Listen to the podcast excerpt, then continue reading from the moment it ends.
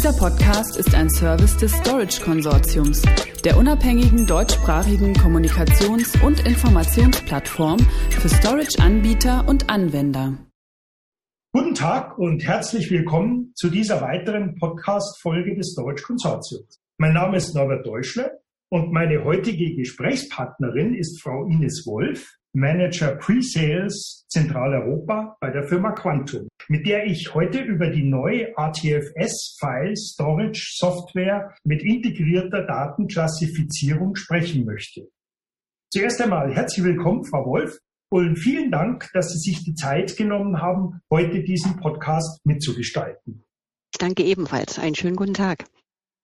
Rasches Datenwachstum, mangelnde Sichtbarkeit und Kontrolle sowie ein deutliches Mehr an Datenbewegungen, Stichwort verteilte Architekturen, stellen viele Unternehmen gerade vor diverse Herausforderungen.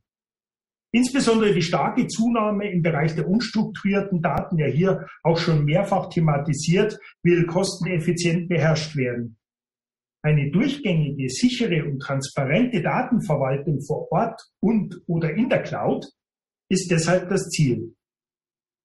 Hinzu kommen technische Fortschritte in den Bereichen künstliche Intelligenz und Analyse führen zu geänderten und neuen Anforderungen an den Datenlebenszyklus.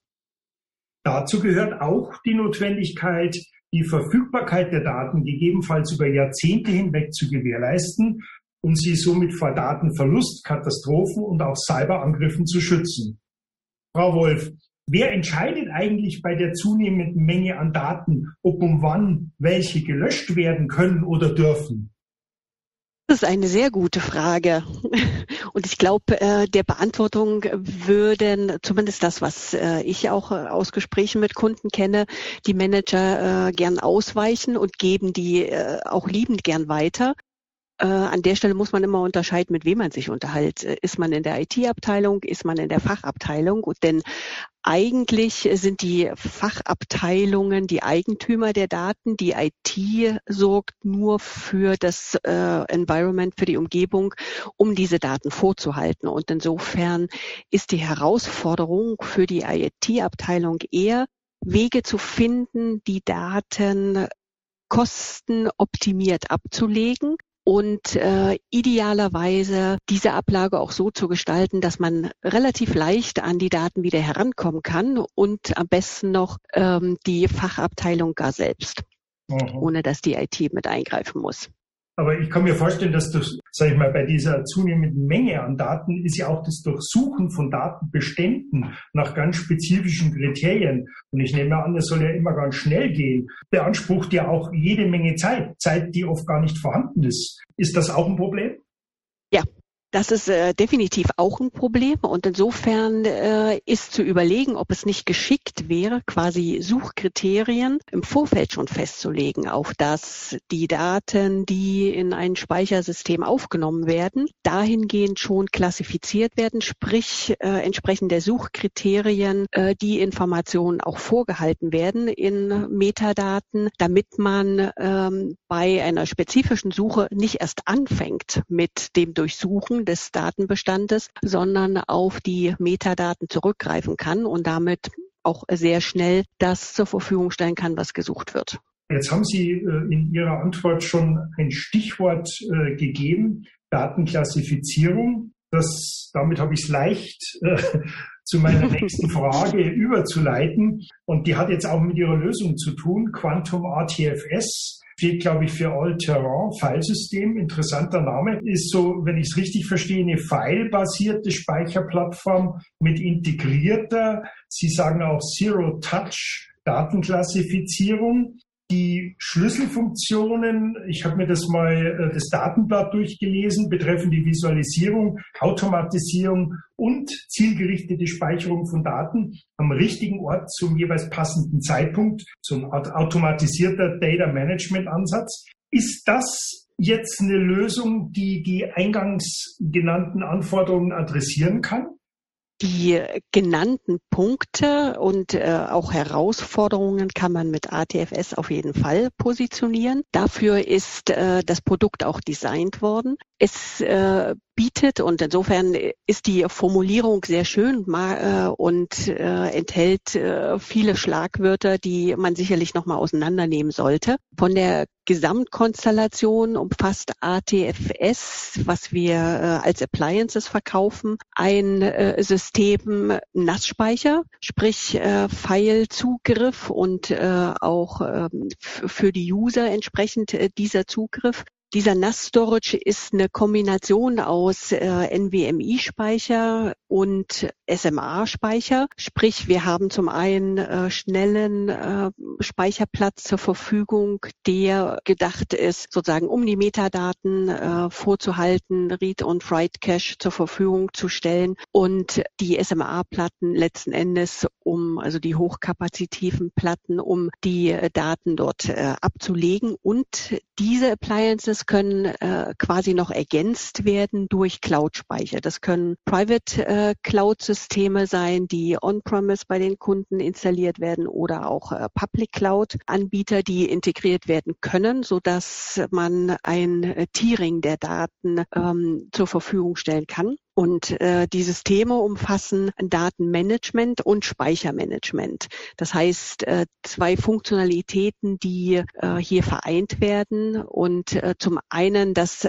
Datenmanagement, in dem sozusagen die äh, Daten eingesammelt werden, äh, vorgehalten werden, äh, entsprechend auch über die Klassifizierung das äh, verwaltet werden. Und äh, beim Speichermanagement geht es darum, die die äh, unterschiedlichen Storage Tiers auch entsprechend äh, zu füllen und zu nutzen, entsprechend der Anforderungen an die Daten.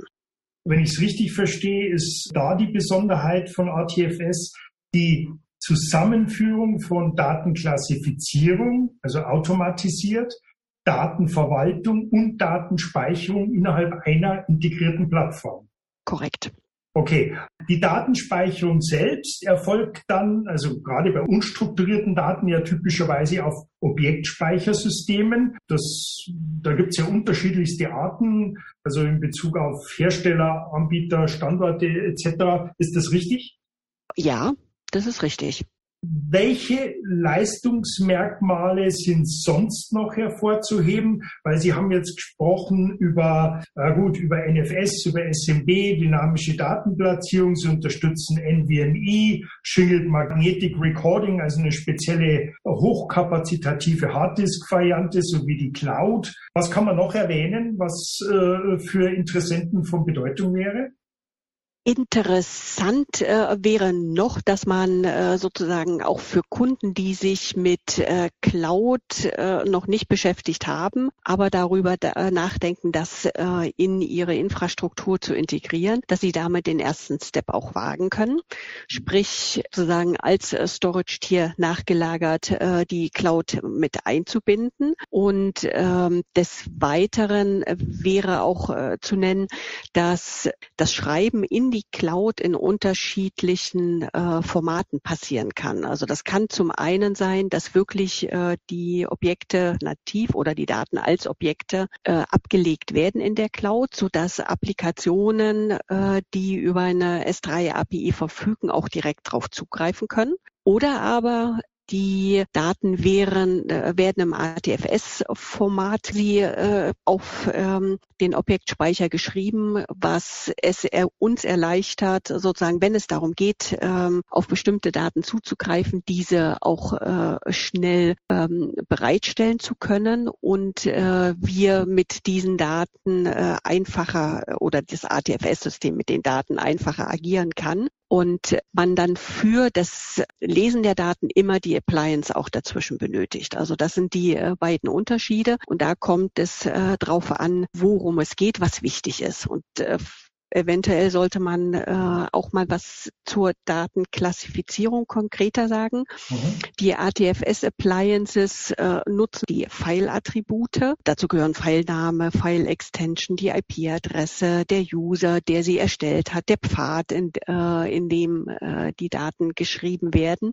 Diese werden herangezogen, um die äh, Strukturierung äh, der Daten vorzunehmen. Also sprich, äh, worum geht es, wonach könnte gesucht werden. Man legt auf dem System dann sogenannte Tags an, die sich entsprechend dieser Klassifizierungsoptionen bewegen, festgelegt werden und ähm, wenn die Daten aufgenommen werden, dann wird sozusagen entsprechend der zuvor festgelegten Tags durchsucht, in äh, welches Schublade passen sie rein, dann äh, wird das entsprechend dort auch äh, vermerkt und ähm, dem zugeordnet, so dass man, wenn man äh, Tech-Schublade aufmacht, auch sieht, äh, genau diese Files gehören dort rein, die entsprechend äh, dieser Richtlinie. Das Ganze kann dann kombiniert werden mit Policies, um äh, die Daten auch an einen bestimmten Speicherort äh, zu bewegen. Ähm, das ist äh, sozusagen der Punkt, äh, der hier auch mit äh, reinspielt. Die Fähigkeit, Metadaten zu erfassen und Tags auf die Daten anzuwenden, wie gerade eben gehört, gibt Ihnen ja damit auch die Möglichkeit, Daten auf eine etwas andere Art und Weise wie bisher zu visualisieren weil sie haben ja damit äh, keine fixen Dateisystemstrukturen mehr wie Ordner, Verzeichnisse und Dateisysteme äh, und können so den Mitarbeitern die Möglichkeit geben, äh, die jeweils relevanten Daten äh, so zu betrachten und zusammenzufassen, wie, wie die das äh, für sinnvoll finden.